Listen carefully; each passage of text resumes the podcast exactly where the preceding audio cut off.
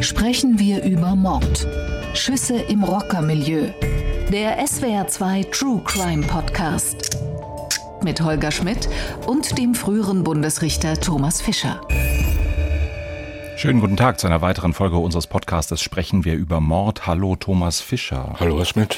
Gehen Rocker zum Friseur oder ist das ein Widerspruch in sich? Tja, ich weiß nicht, wie der moderne Rocker des 21. Jahrhunderts es hält. Früher wäre es vermutlich nicht passend gewesen.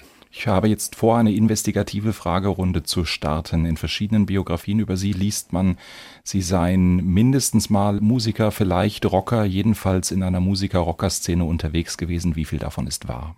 Hm, maximal die Hälfte. Erzählen Sie. Also mit Rockern hatte ich nichts zu tun, außer dass man ab und zu jemanden gesehen hat, der so aussah. Aber ich war sicherlich gar, kein Rocker, sondern habe bestenfalls mal versucht, Rockmusik zu machen. Aber das hat ja nichts jetzt, wie wir wissen, mit Rockern zu tun. Ja, aber das Genre der Rockmusik müssen wir, glaube ich, noch eingrenzen. Ja, sagen wir mal, wie es mein Lebensalter vorschreibt, alles, was so zwischen 1967 und 75 gelaufen ist. Das ist ja immer die, der, der die, prägende, die, prägende Zeit. Ja, natürlich. Ja. Die klassische Zeit, also natürlich die beste, ist ja logisch. Sehr gut. Und die Instrument? Ich habe schon immer Keyboards gespielt. Und das geht bis heute so oder ist das Keyboard der Tastatur gewichen? Was ja auch ein Keyboard nein, ist. Nein, nein, nein, das geht bis heute so, aber natürlich nur noch eingeschränkt. Aber ich bin noch immer nicht vollständig bei Chopin gelandet. Okay, dann von der Chopin-Rock-Version hin zu den richtigen Rockern, die im 21. Jahrhundert, wie wir in diesem Fall landen, erstaunlicherweise auch zum Friseur gehen. Schüsse am helllichten Tage in einer belebten Gegend mitten auf der Straße. Die Polizeistreife, die kurz darauf eingetroffen ist, hat zwei Männer am Boden liegen sehen mit Schutzverletzungen. Zwei Männer, 25 und 29 Jahre, schwer verletzt, lebensgefährlich, so heißt es. Wir haben ja schon genügend Polizeieinsatz gehabt, dass der ganze Stadtviertel abgeriegelt war, wegen den Rockern, so Motorradgang. Und es ist wohl die logische Konsequenz, dass irgendwann einmal sowas passiert. Der, wo dort die Straßenhoheit hat, der hat natürlich dann auch die Hoheit im Bereich der Prostitution, des Menschen- und des Rauschgifthandels. Einheim ist eigentlich berühmt berüchtigt. Ne? Also es ist schon ein sehr unangenehmes Gefühl, dass man so mitten in der Kriminalität lebt. Es ist wahrlich nicht der einzige spektakuläre Prozess rund um Rocker in Baden-Württemberg, in Deutschland erst recht nicht. In den vergangenen Jahren ist da einiges passiert, aber dieser Prozess, über den wir heute sprechen, dieser Fall, über den wir heute sprechen, ist unter anderem deshalb so bemerkenswert, weil einer der Beteiligten gestorben und ein anderer schwerst verletzt worden ist und weil die Rocker vor Gericht auch nochmal ein ganz besonderes Thema sind. Isabel Demey fasst uns den Fall von heute zusammen. Drei Black Jackets sitzen im April 2016 beim Friseur in der Heidenheimer Innenstadt. Plötzlich betreten vier Mitglieder der United Tribunes den Laden. Die Männer gehören verfeindeten Rockergruppen an. Die Rocker provozieren sich gegenseitig. Gemeinsam gehen sie vor die Tür. Dort setzen sie ihre Auseinandersetzung fort. Sie endet tödlich. Rüstem Z, Vizepräsident einer Ortsgruppe der Black Jackets, gibt vier Schüsse aus seinem Revolver ab. Jelal F., der Vizepräsident der Ulmer United Tribunes, stirbt. Sein Bruder überlebt schwer verletzt. Im November 2016 beginnt vor dem Landgericht Ellwangen der Prozess. Die Staatsanwaltschaft geht von Mord und Mordversuch aus, die Verteidigung von Notwehr. Das Gericht widerspricht der Notwehrtheorie. Auch einen Mord sehen die Richter nicht. Die United Tribunes hätten um die Gefahr gewusst, als sie auf die Black Jackets zugingen. Sie seien weder arg noch wehrlos gewesen. Der Angriff sei nicht heimtückisch erfolgt. Rüstem Z wird im Februar 2017 wegen Totschlags und versuchten Totschlags zu 13 Jahren Haft verurteilt. Wir sprechen über ein seltsames Milieu, das Fragen äh, nach sich zieht, finde ich, Thomas Fischer. Und wir sprechen über eine Fallkonstellation, die Fragen nach sich zieht. Wollen wir beim seltsamen Milieu anfangen? Über Rocker haben wir ja schon mehrfach in unterschiedlichen Zusammenhängen eher beispielhaft in unseren Podcast-Folgen gesprochen. Aber jetzt haben wir so eine richtige Struktur von vermeintlich wilden Jungs, die sich dann aber eine ganz militärische Organisationsstruktur geben mit unterschiedlichen Dienstgraden und Aufgaben und die sich, glaube ich, in wenig so sicher sind wie, dass sie die Nachbargang bis auf den Tod hassen und dann fallen tödliche Schüsse. Wie nah ist Ihnen dieses Milieu als Richter gekommen? Ja, natürlich in diesem Bereich von sagen wir mal, Gewaltkriminalität stößt man immer wieder auf Taten in dem Milieu. Und ich habe mehrere Prozesse deswegen äh, geführt, auch relativ spektakuläre Prozesse. Ich erinnere nur an einen Fall, wo es um eine Tötung eines Polizeibeamten ging und wo der Bundesgerichtshof, der zweite Strafsenat, den Angeklagten dann im Revisionsverfahren freigesprochen hat, äh, was für großes Aufsehen und gewisses Maß von Verbitterung bei der Polizei gesorgt hat, aber nach meiner immer noch bestehenden Ansicht schlicht richtig war, weil die rechtlichen Voraussetzungen so festgestellt waren. Das war dieser relativ spektakuläre Fall, in dem ein Spezialeinsatzkommando an der Tür des Rockers geklingelt hat. Man wollte ihn festnehmen, man wollte zeitgleich die Tür aufbrechen und dann sind Schüsse gefallen, richtig? Ja. Und zwar deshalb, weil der Täter unwiderlegt, muss man sagen, und mit einer gewissen Wahrscheinlichkeit auch tatsächlich, also jedenfalls so, dass im Zweifel für ihn zu entscheiden war, angenommen hat, das sei der Versuch eines Eindringens von verfeindeten äh, Rockern einer anderen Organisation, die ihn umbringen wollten. Und dann hat er vor allen Dingen mehrfach aus dem Fenster gerufen, haut ab und ich bin bewaffnet und so weiter, geht weg, sonst schieße ich. Und die Polizeibeamten, die eindringen wollten, haben sich nicht zu erkennen gegeben, sondern haben weiter in der Tür gebastelt. Und dann hat er aus der Deckung heraus von innen auf die Tür geschossen, glaube zweimal. Die Projektile haben die Tür durchschlagen und eines ist, muss man auch wieder sagen, tragischerweise, Der unglücklicherweise falsch, ja. dem Beamten in den Armausschnitt eingedrungen und hat ihn dann getötet. Ja, Das glaub- natürlich Verknüpfung von unglücklichen Zufällen war dann letzten Endes, aber nichts daran änderte, dass er natürlich durch die Tür schießen wollte und nicht auch nur zur Warnung, sondern schon zur Verteidigung schießen wollte. Aber so ist es halt bei Notwehrlagen.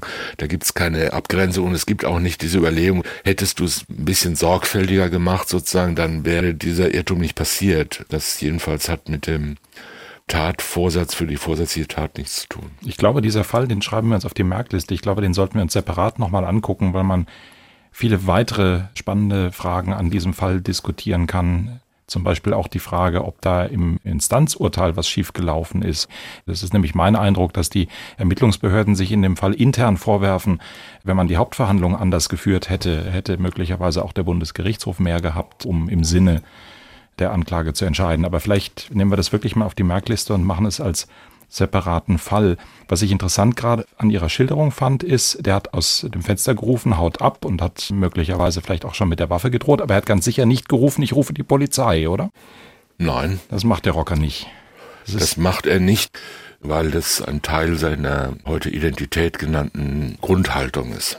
Man arbeitet nicht mit dem Staat zusammen, sondern ist ein freier Rocker, ein freier Motorradfahrer, ein freier Mann vor allen Dingen. Und das bedeutet, dass man auf gar keinen Fall aus Ehrengründen mit den staatlichen Behörden zusammenarbeitet. Das begründet ja zum einen sozusagen diese Szene an sich, gehört zum Gründungsmythos und zum Selbstverständnis aller dieser Gruppen und führt natürlich auch zu zahllosen schwierigen Problemen und führt natürlich auch dazu, dass zwischen der Polizei, also den staatlichen Organen, die ja auf dieser Ebene, also unmittelbar im Alltag damit zu tun haben, und solchen Rockergruppierungen ein ganz besonderes Verhältnis von Räuber und Gendarm im wortwörtlichen Sinn besteht. Wie passt dieses Freiheitsbestreben, wie passt dieser Outlaw-Gedanke dazu, dass man sich intern dann aber eine wirklich ganz straffe und auf Bewährungen und Hierarchiestufen angelegte Struktur gibt? Das passt im Grundsatz relativ gut zusammen. Man will halt mit dem Staat nichts zu tun haben, einigt sich aber innerhalb dieser sozialen Szene auf bestimmte Ehrenkodizes und auf bestimmte Verhaltensmaßregeln und die werden dann halt durchgesetzt. Und zu diesen Kodizes, zum Verhaltensnormengebilde, was man da sich entworfen hat als privater Verein, in Anführungszeichen, gehört halt eine straffe Organisation nach dem Vorbild von solchen Räuberbanden. Da gibt's einen Hauptmann und einen Unterhauptmann und einen Nebenhauptmann und so weiter und einen Sergeant at Arms.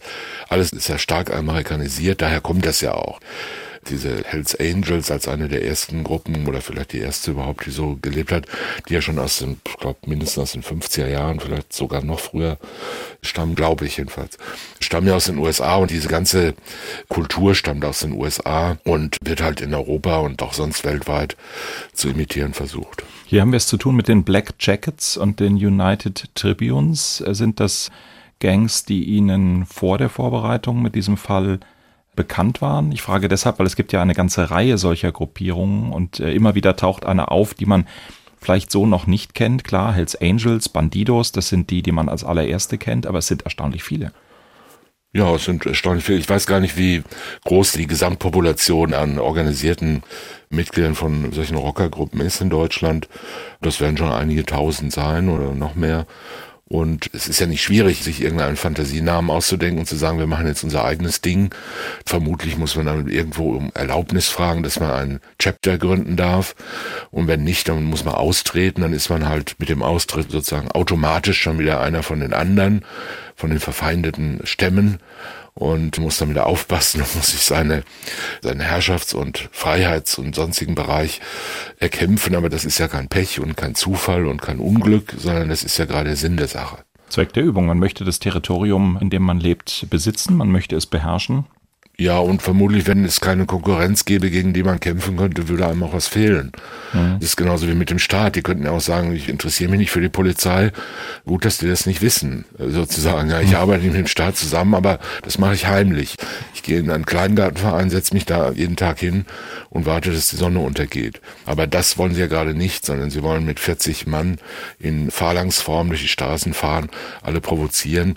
Und wenn die Polizei kommt, sagen, scheiß Bullen, ihr kriegt uns nie und wir verraten niemanden und so weiter. Also das gehört ja dazu, dass die ständig sich im Grenzbereich von Straftaten und von Widersetzlichkeit bewegen und dann, wie gesagt, wie Räuber und Gendarmen gejagt werden und verfolgt werden und dann die ganze Pracht ihrer Regelstrukturen da anwenden können. Mhm. Erfahrene Ermittler des Landeskriminalamts sagen, da geht's nicht nur um im der Phalanx durch die Stadt fahren, wobei es ja interessanterweise auch Rockergruppen gibt, die das Motorrad gar nicht äh, wertschätzen, sondern mit Autos unterwegs sind. So ist das hier bei den beiden Black Jackets und United Tribunes. Das sind keine Motorradgangs. Die sind auch im Rahmen dessen, was da in dem Fall passiert ist, mit Autos in Heidenheim und Umgebung unterwegs gewesen.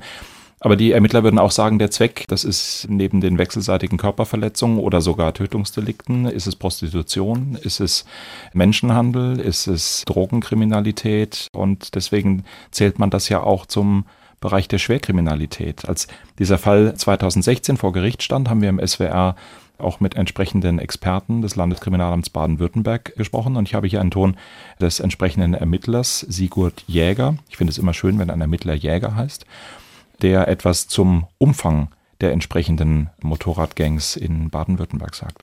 Wir haben, wenn man von den Rockergruppen ausgeht, 56 Charter der großen vier, also Hells Angels, Gremium, Outlaws und Banditos. Und wenn wir von den Rocker-ähnlichen Gruppierungen ausgehen, also Black Jackets, United Tribunes, Black Warriors gibt es noch, haben wir rund 30 Chapter. Und so kommen wir zusammen, wenn wir da die Mitglieder zusammenzählen, auf rund 2400 Mitglieder von Rockern und Rocker-ähnlichen Gruppierungen. Und damit ist Baden-Württemberg erstaunlicherweise das rockerreichste Bundesland Deutschlands. Hätten Sie das gedacht? Ich glaube, da wären mir andere Bundesländer eher eingefallen. Ja, ist ein bisschen überraschend, finde ich auch, ja. Ja, aber offenbar gibt es den Drang im wilden Süden, äh, ja, sich hat den vielleicht auch was mit dem Pietismus zu tun, man weiß es nicht genau. Was die Ermittler jedenfalls sehr genau wissen, ist das, was sie eben auch beschrieben haben, dass wenn sich da ein anderes Chapter gründet, wenn da eine andere Gang kommt, dann wird es interessant, dann geht es um Revierkämpfe, und das ist ein Großteil der Anlässe auch für Konflikte in der Szene. Hören wir nochmal Sigurd Jäger. Es geht tatsächlich immer, wer eigentlich die Straßenhoheit hat. Wer darf sich hier im anderen Gebiet bewegen? Hier haben eigentlich wir das Sagen, hier sind wir zuständig. Es ist vordergründig so ein bisschen Macht- und Imponiergehabe. Hintergründig geht es aber tatsächlich um letztendlich knallharte Geschäfte. Der, wo dort die Straßenhoheit hat, der hat natürlich dann auch die Hoheit im Bereich der Prostitution, des Menschen- und des Rauschgifthandels. Das sind typische Felder der organisierten Kriminalität, in denen viel Geld zu machen ist und das steckt letztendlich hinter solchen Auseinandersetzungen. Kann man sich vorstellen, dass die da ja, um die Hoheit auf der Straße sich bemühen. Aber ist das nicht ein Phänomen, das eigentlich, habe ich mich gefragt, im Drogenhandel immer gilt? Jetzt ganz egal, ob das eine Rockergruppe ist oder ob es eine Drogenhändlergang ist. Verschwimmen da die Grenzen? Klar, die Grenzen verschwimmen ja auch zwischen diesen Zugehörigkeiten zu diesen beiden Bereichen. Auf der einen Seite ist es so, dass dieses Rockerwesen, also diese Ideologie von Männerfreiheit und Unabhängigkeit und Outlaw Rebellentum, dass die fast zwangsläufig dazu führt, dass äh, die Menschen dann auch, die dem angehören, entsprechende Biografien entwickeln. Also da gibt's ja wahrscheinlich relativ wenig Deutschlehrer und Apotheker darunter, sondern die arbeiten in anderen Berufen oder auch in gar keinen oder jedenfalls im Umfeld solcher Berufe. Klischeebedingt sind ganz viele Kraftfahrzeugmechaniker. Ja, natürlich. Kraftfahrzeugmechaniker, Kneipenbetreiber, Handwerker und so. Also das sind ja keine sozial Randständigen in dem Sinne. Das sind ja jetzt nicht überwiegend Elendsarme, die sich dazu entschließen. Es wird ja auch sehr viel Wert darauf gelegt, beispielsweise, dass sehr teure Motorräder oder auch Autos gekauft werden. Das ist von hoher Bedeutung. Das Leben an sich bringt mancherlei Unkosten mit sich, weil die unteren ja immer dafür sorgen müssen, dass es den oberen gut geht und so weiter. Und man kann halt aufsteigen. Und in diesem Zusammenhang gibt es erstens einen starken, wie soll ich sagen, so einen sozialen Reiz des Außergesetzlichen, der Räuberbande an sich. Unangepasst. Des unangepassten Räubertums zunächst mal ganz egal, worum es geht. Und manche Geschäftsfelder bieten sich halt an. Also man wird wahrscheinlich nicht erwarten können, dass jetzt so Rockerbanden sich bevorzugt mit Kapitalanlagebetrug beschäftigen oder ähnlichen Dingen oder komplizierten Untreuehandlungen oder sowas, sondern die beschäftigen sich halt mit, mit was man sich halt so beschäftigen kann, wenn man diese Lebensform für attraktiv hält. Und das sind halt überwiegend, sagen wir mal, sehr einfach strukturierte, auf Gewaltdurchsetzung beruhende Straftatenbereiche, wie zum Beispiel Menschenhandel, wie zum Beispiel Drogenhandel und was damit zusammenhängt, Zuhälterei und dieses ganze Zeug. Auch Erpressung, Schutzgelderpressung zum Beispiel, ja, oder Schulden eintreiben, ja, sowas kann man da ja auch bestellen bei manchen Gruppierungen. Und in diesem Bereich können halt relativ hohe Gewinne generiert werden. Die werden ja jetzt nicht alle Multimillionäre und haben dann Luxusvillen an der Côte d'Azur, sondern das wird ja auch wieder rausgepulvert. Wie rein so raus, würde das Wie rein so raus. Ja. Die Amphetaminversorgung kostet auch ihr Geld. Und was halt sonst noch anliegt an sozialen Erlebnissen. Ja, in dem Bereich spielt sich das ab. Wie gesellschaftlich gefährlich ist dieses Phänomen? Wie bedrohlich ist die Tatsache, dass hier nicht nur schwere Straftaten begangen werden, sondern auch so eine Art Außergesetzlichkeit angestrebt wird? Naja, im Grundsatz ist das natürlich schon gefährlich. Aber ich glaube nicht, dass es so gefährlich ist, wie es allgemein angesehen wird. Mhm. Das ist ja fast zwangsläufig nur eine kleine und insoweit auch überschaubare soziale Szene. Das Erstaunliche daran ist ja, dass diese Szene sich auch nach außen hin, jedenfalls die, über die wir sprechen, auch nach außen hin kenntlich macht. Die Leute laufen ja praktisch rum wie in Entenhausen mit der Aufschrift Panzerknacker und jeder, der sie sieht, weiß, wer das ist und was die machen. Und die fahren halt immer zu fünft oder zu viert vor und gehen breitbeinig über den Bürgersteig oder in ihre Lokalitäten und sind leicht zu überwachen. Und das ist natürlich auch genauso wie beispielsweise das gesamte Geschäftsfeld der Prostitution und des Menschenhandels ein Bereich, der traditionell von den Polizeibehörden überwacht wird und sehr stark reglementiert wird. Das heißt, jeder weiß, wer dazugehört. Die müssen sich ja ausweisen, die müssen mit ihren Kutten rumlaufen, sind verpflichtet, sich so aufzuführen, wie man sich als Kuttenträger dieses Chapters aufzuführen hat oder dieser Organisation aufzuführen hat, sind ganz leicht zu erkennen. Ist also alles relativ übersichtlich. Die einzige Methode, nicht ständig verhaftet zu werden oder von der Polizei verfolgt zu werden, ist halt dieser eiserne Ehrenkodex des Schweigens und man darf einen Bruder niemals verraten und man geht lieber in den Knast, als mit der Polizei zusammenzuarbeiten. Und jeder Verrat wird bitter gerecht, durch schwerste Gewalt gerecht. Das sind ja die Ingredienzien dieses männlichkeitswahnmäßigen Lebensphilosophie, dieser Lebenseinstellung. Und das entspricht natürlich auf eine gewisse Weise den Strukturen dieser Kriminalitätsfelder, in denen die vor allen Dingen tätig sind. Insoweit ist natürlich ja. so eine sagen wir, staatsferne oder staatsfeindliche Organisation immer auf eine gewisse Weise gefährlich.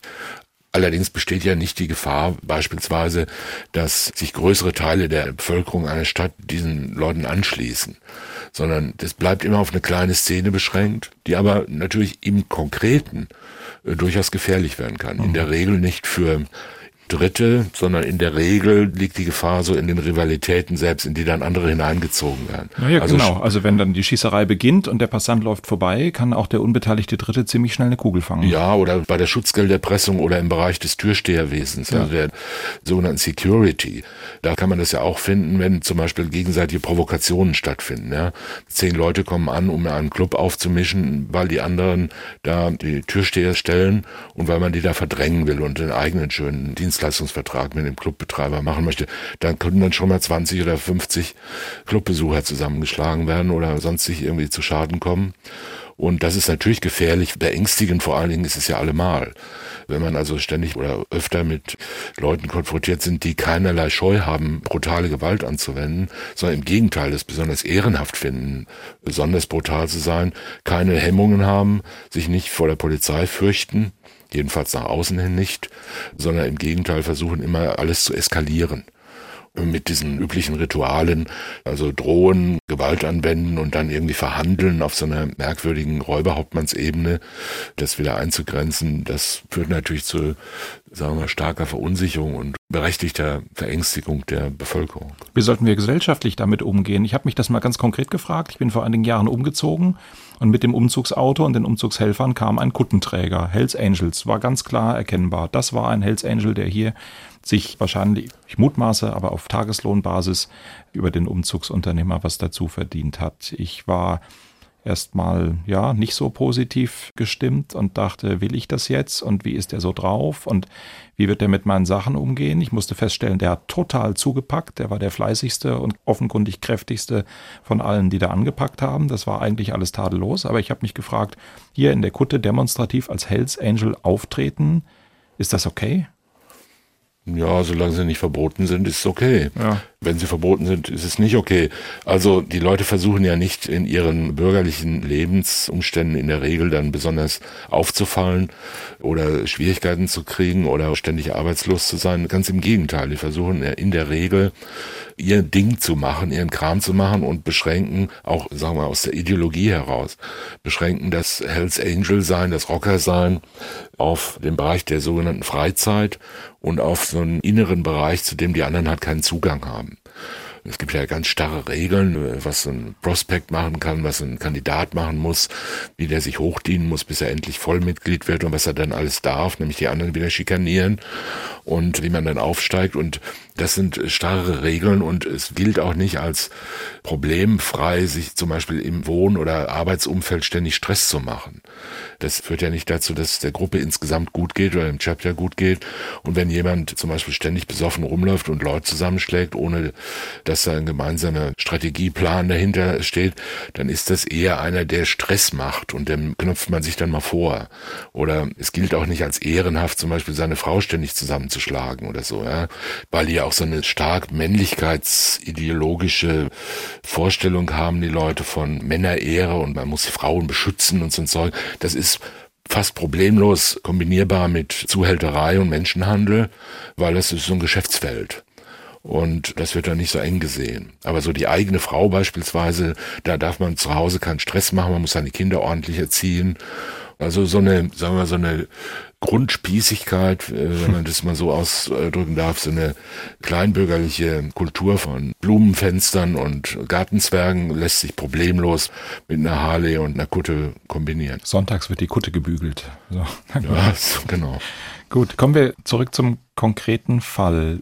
Strafrechtlich hat mich fasziniert diese Überlegung, die das Landgericht angestellt hat zur Frage, ob die Tötung des einen Funktionärs der einen Gruppierung ein Mord sein kann. Da kam das Argument nein, weil arg und wehrlos sind die ja nicht gewesen. Das ist ja im Grunde klar gewesen, worauf das hinausläuft. Das läuft auf Stress raus. Jetzt ist klar, eine Hauptverhandlung, die entsprechende Beweisaufnahme dazu, sich das alles anzuhören von denen, die darüber reden, das ist komplex und das können wir jetzt im Einzelnen nicht nachvollziehen. Aber dieser Grundgedanke, da treffen sich zwei Gruppierungen, beim Friseur, dann davor, man streitet miteinander, dann fallen Schüsse, dann ist am Ende einer tot. Und wir kommen zum Ergebnis, es kann schon deswegen kein Mord sein, weil eigentlich diese Eskalation und diese Gewaltbereitschaft von Anfang an da irgendwie immanent war. Überzeugt Sie das? Ja, finde ich schon. Man kann natürlich sagen, ja, der hat halt nicht damit gerechnet, dass geschossen wird. sondern er hat nur mit anderer Gewalt gerechnet. Also er hätte wahrscheinlich jetzt mit einer Stahlrute gerechnet oder Schläge mit Ketten oder was da halt immer so benutzt wird, Schlagringe oder auch der männliche Faustkampf. Aber das reicht nach der Rechtsprechung aus und das ist eine gefestigte Rechtsprechung, die sagen, jemand ist nicht arglos, wenn er meint oder damit rechnet oder es für möglich hält, dass es zu einer erheblichen Verletzung von der körperlichen Integrität, der körperlichen Unversehrtheit kommen könnte. Und ob dann der Einzelne dann noch ein Messer zieht oder nicht, das spielt für die Frage der Arglosigkeit insoweit keine Rolle. In diesem Fall war es ja offenbar so, dass sie aus diesem Coiffeur-Tempel da herausgetreten sind, und zwar weil sie sich ja draußen, komm mal mit vor die Tür.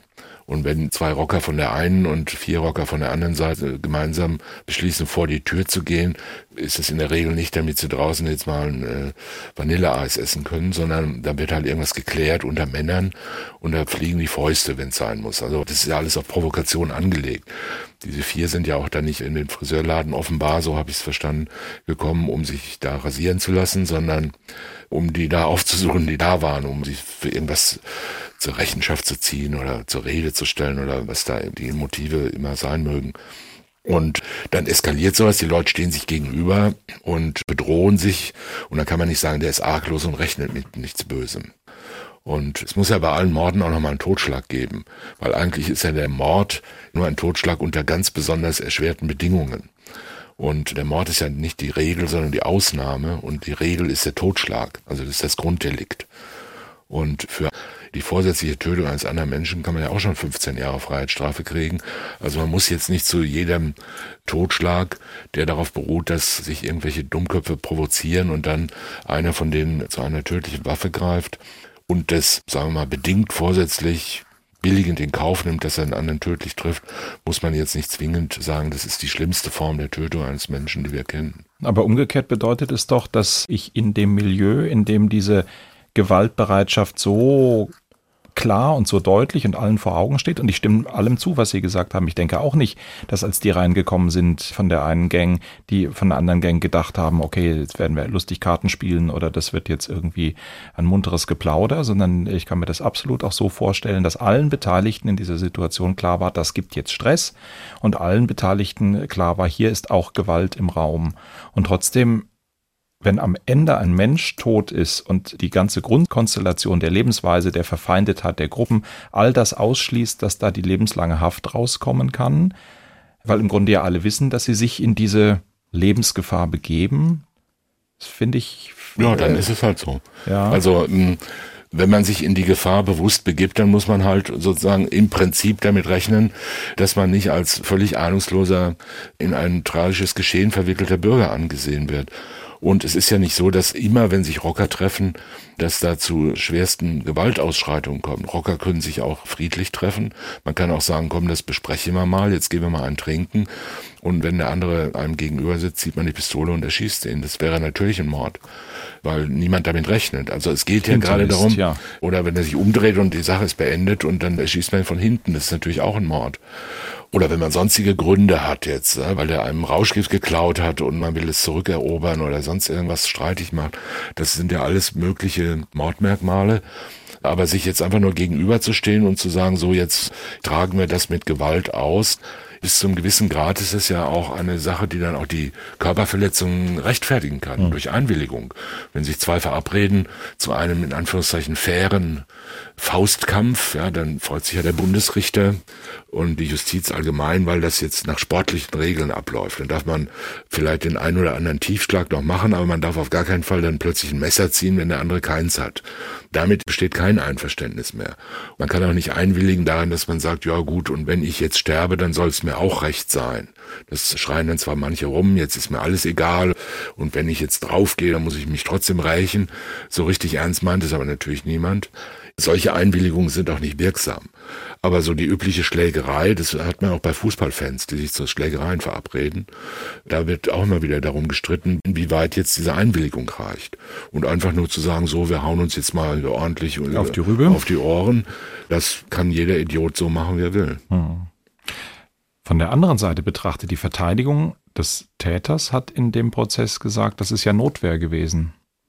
Der hat ja gar nicht mit Tötungsabsicht gehandelt, der hat sich ja selber massiv bedroht gefühlt. Es ist eine Notwehrsituation gewesen, hat das Gericht auch nicht überzeugt. Wenn es so gewesen wäre, dann wäre das Gericht ja überzeugt gewesen. Also anders gesagt, das Gericht hat halt das nicht geglaubt. Und soweit ich das den Presseberichten entnommen habe, gab es auch wenig Anhaltspunkte dafür, dass es so war. Da wurde dann gesagt, ja, der hat irgendwas gezogen und der hat auch eine Pistole gezogen. Also einer von den beiden Opfern hat irgendeine Pistole gezogen. Es war aber keine Pistole da. Und dieses Motiv der Handlung nur aus Selbstverteidigungswillen äh, hat das Gericht dem Angeklagten nicht geglaubt kann man jetzt nicht nachvollziehen, ob es hätte es glauben sollen oder können oder was dafür oder dagegen sprach. Das sind Beweiswürdigungsfragen, die man im Nachhinein aus der Entfernung nicht beurteilen kann. Tatsache ist, dass die Rechtsprechung in der Regel relativ großzügig ist mit der Anwendung der Notwehr, jedenfalls die Rechtsprechung der Revisionsgerichte.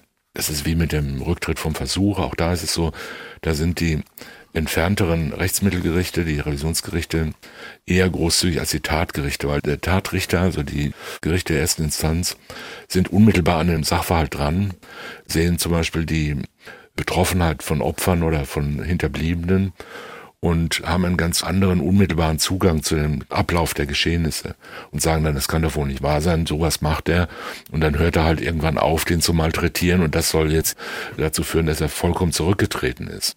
Also es wirkt irgendwie ungerecht, ja. Bei der Notwehr ist es ein bisschen ähnlich. Auch da neigen die Tatgerichte eher dazu, Notwehr zu verneinen, weil sie sagen, das kann ja wohl nicht sein und das darf man noch nicht. Und die bringen dann zum Beispiel nicht ganz selten solche Verhältnismäßigkeitsgrundsätze ins Spiel. Es gibt aber bei der Notwehr und der Nothilfe, also das ist, Notwehr ist ja, wenn man sich selber gegen einen Angriff verteidigt, und zwar gegen den Angreifer, nicht gegen einen Dritten. Das wäre was anderes. Notstand hieß das. Und Nothilfe ist, wenn man jemand anders gegen einen Angriff verteidigt, indem man den Angreifer dann irgendwie verletzt oder so ausschaltet. So, und in diesem Bereich von Notwehr und Nothilfe steht im Paragraphen 32 Strafgesetzbuch, da gibt es keine Verhältnismäßigkeit. Da gibt es allenfalls so eine letzte Grenze. Den Notwehrexzess. Nein, nein, Notwehrexzess ist was anderes. So eine letzte Grenze, wo man sagt, ja, das kann nicht sein. Da kommt dann immer der Kirschbaum, der Kirschendiebfall. Das ist der Großvater, der hm. gelähmt im Rollstuhl sitzt, aber wie immer seine Schrotflinte dabei hat. Und, und einen äh, Kirschbaum hat. Und einen Kirschbaum hat und einen Nachbarsjungen, einen Zehnjährigen, der auf den Kirschbaum klettert und da jetzt die Kirschen des Großvaters stiehlt und der muss sein Eigentum verteidigen und erschießt dann den Jungen. Da wird gesagt, das ist immer noch Notwehr. Es ist ja ein gegenwärtiger Angriff auf ein Rechtsgut des Mannes, nämlich sein Eigentum. Und er hat auch keine andere Möglichkeit. Es ist also geeignet, erforderlich. Und es ist auch geboten eigentlich. Aber da sagt man, irgendwo muss ja mal eine Grenze sein. Man kann kein Kleinkind töten, weil es einem jetzt irgendwie einen Lutscher wegnimmt. Ja. Aber das sind solche Grenzen, die gar nicht im Gesetz stehen, sondern die sich aus der Rechtsprechung ergeben haben und in Anwendung des Verhältnismäßigkeitsgrundsatzes. Aber wie gesagt, das ist sehr weit. Ansonsten darf Notwehr alles, was erforderlich ist. Man darf natürlich die Grenze nicht überschreiten. Das wäre ein Notwehrexzess. Niederschlagen, Bewusstlosigkeit, dann noch das Messer holen und zehnmal reinstechen. Ja, das wäre auf jeden Fall ein Notwehrexzess, ein intensiver Notwehrexzess. Es gibt extensive und intensive, also dehnt man die Grenze des Notwehrbereichs gedanklich aus oder überschreitet man das notwendige Maß der Notwehr? Denn Notwehr ist ja immer in Gefahr, in Rache abzugleiten. Ja? Es ist keine Notwehr, wenn man jemanden hinterherläuft und jagt und ihm dann aus Rache, dass er einen vor einer Dreiviertelstunde beleidigt hat, dann zusammenschlägt. Das ist keine Notwehr, sondern Rache und das ist strafbar. Wenn er den Mund aufmacht, der andere, und gerade will das Schimpfwort herauskommen, dann könnte man ihn vielleicht daran hindern mit Gewalt. Das wäre Notwehr. Also es muss zur Abwehr eines Angriffs gemacht werden und da ist natürlich die Grenze leicht überschritten. Gegenwärtiger Angriff. Ein gegenwärtiger, noch drohender Angriff. Wenn der Angriff schon abgeschlossen ist, braucht man sich nicht mehr zu wehren, ja. Äh, kann man sich höchstens noch rächen. rächen. Der Vorsitzende hat bei der Urteilsverkündung an die Rocker appelliert, sie mögen doch vielleicht ihren Ehrenkodex überdenken. Ich habe das Zitat gefunden, fragen Sie sich, ob Ihre Regeln tatsächlich zu Ihrem Vorteil sind. Dem können wir, glaube ich, unumwunden beitreten, aber auch eine gewisse Hoffnungslosigkeit konstatieren, oder? Ja, oder vielleicht auch nur einfach prognostizieren, dass die sich die Frage stellen und sagen, ja. auch dieser Strafprozess ist ja ein Teil dessen, was ich als Vorteil ansehe. Da habe ich jetzt halt mal Pech gehabt, ja, und dann gehe ich jetzt halt mal rein. Aber unverbrüchlich werde ich mich auf den Tag freuen, in dem ich zurückkehre und wieder mit meinen Brüdern saufen darf. Mhm. Und alles, was wir sonst in unserer Berichterstattung über den Fall gefunden haben in den SWR-Archiven, spricht dafür, dass das aufrechterhalten worden ist. Die Beerdigung des getöteten Rockermitglieds ist unter großem Anteil der entsprechenden Vereinigungen abgelaufen. Eine Passantin hat damals festgestellt, die weinen ja gar nicht, die stehen ja nur demonstrativ da. Die Polizei hat den Friedhof weiträumig abgesperrt, damit es ja nicht zu weiteren Auseinandersetzungen kommt. Im Prozess hat kaum einer irgendetwas gesagt. Das Schweigen war das große Prinzip. Die beiden Gruppierungen mussten durch viele, viele Justizwachtmeisterinnen und Wachtmeister getrennt werden, dass es nicht zu Schlägereien im Saal kommt. Das ist dann alles Teil der Regeln, Teil des Schauspiels. Ja, und das ist Teil des Schauspiels und Teil dessen, was als Identität angesehen wird in dieser Leute. Und es ist auch ein Teil natürlich ihrer sozialen Reputation. Man muss ja sagen, das kommt ja auch nicht von ungefähr und das sind ja nicht jetzt irgendwelche Verrückte, sondern auf eine gewisse Weise ist ja so eine, so eine Faszination ist ja da enthalten. Ja? Also ich erinnere an viele Filme, die sich mit Rockern beschäftigen nicht nur von Klaus Lemke, sondern auch berühmte amerikanische Filme, Easy Rider zum Beispiel und andere Rockerfilme, die ja ganze Generationen von Mittelschichtsjungen Männern äh, fasziniert haben. Geprägt dann, haben, ja. Und dann wollte auch jeder so eine Harley haben und wollte dann mit durch den mittleren Westen kurven und frei und unabhängig sein. Und auch dieses Outlaw-mäßige hat natürlich immer so eine gewisse Faszination und wenn man durch die Stadt geht, das findet man immer wieder und das wird ja viel beklagt, aber man muss es halt auch verstehen, man muss nicht gut finden, aber verstehen. Wenn man, sagen wir mal, eher am unteren Rand der Gesellschaft lebt oder sich so fühlt und eher nicht zu den Mächtigen gehört, sondern zu den Ohnmächtigen in der Gesellschaft, dann hat es schon was für sich, wenn man mit drei Brüdern breitbeinig über den Bürgersteig geht und alle weichen aus. Und wenn man sagt, wenn ich komme, dann bin ich hier der Chef und wenn ich in die Kneipe komme, dann kriege ich mein Bier dahingestellt, da brauche ich gar nichts zu sagen. Das ist ja eine Lebenserfahrung, die einen schon faszinieren und sehr begeistern kann. Und wenn man wenig zu verlieren hat oder wenn man einfach, sagen wir mal, sozial mutig ist und sagt, es ist mir völlig wurscht, ob die anderen sagen, du bist ein Verbrecher oder du bist ein Outlaw, dann ist es halt so. Da lasse ich mir auch noch das auf die Stirn tätowieren, dass es auch jeder sieht, was für ein unglaublich gefährlicher, super Typ ich bin. Und das hat ja durchaus seine Reize. Unser eins traut sich sowas natürlich gar nicht, weil wir ja auch andere Möglichkeiten haben, uns zu verwirklichen und uns groß und mächtig zu fühlen oder jedenfalls mitbestimmen zu fühlen. Aber äh, das Leben als Rocker, Vizepräsident, der jetzt 13 Prospects hat, die ihm das Bier bringen und die Stiefel ausziehen und das Motorrad putzen, das ist schon besser als einfach nur der vorletzte von 27 Automechanikern in irgendeinem Vorort Schuppen zu sein. Ja, aber da muss ich Sie dann am Ende fragen, weil ich ja gerade auch Ihren Blick gesehen habe, als Sie über einen Teil dieser Freiheiten gesprochen haben. Reizt Sie das oder haben Sie es gar schon getan, auf dem Motorrad durch die unendliche US-amerikanische Weite zu Nein, fahren? ich war noch nie in Amerika, aber ich bin 50 Jahre lang Motorradfahrer äh, gewesen und bin es im Grunde meines Herzens auch immer noch. Und Motorradfahren ist ja jetzt nicht zwingend damit verbunden. Ich habe niemals in meinem Leben eine Kutte getragen und habe auch nicht davon geträumt.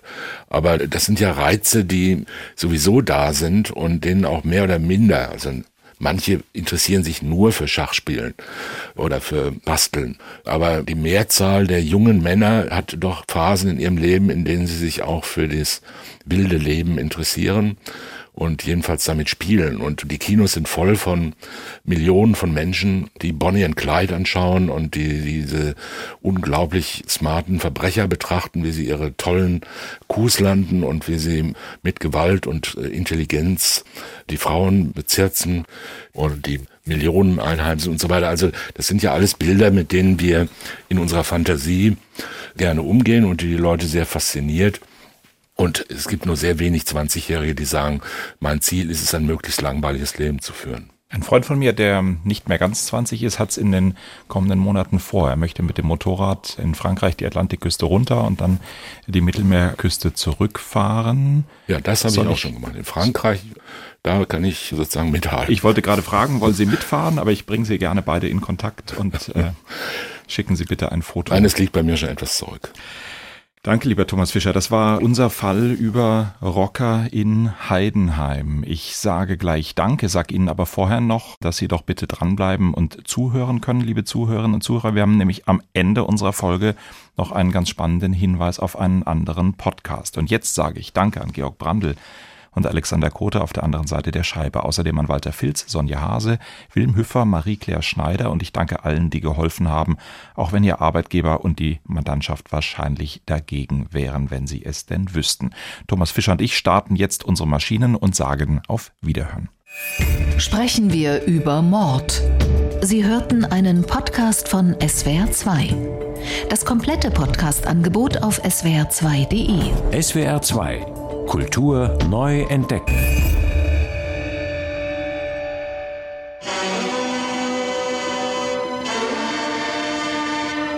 Sonntag, 20.15 Uhr. Der Podcast zu Tatort und Polizeiruf. Mit Visavi und Philipp Fleiter.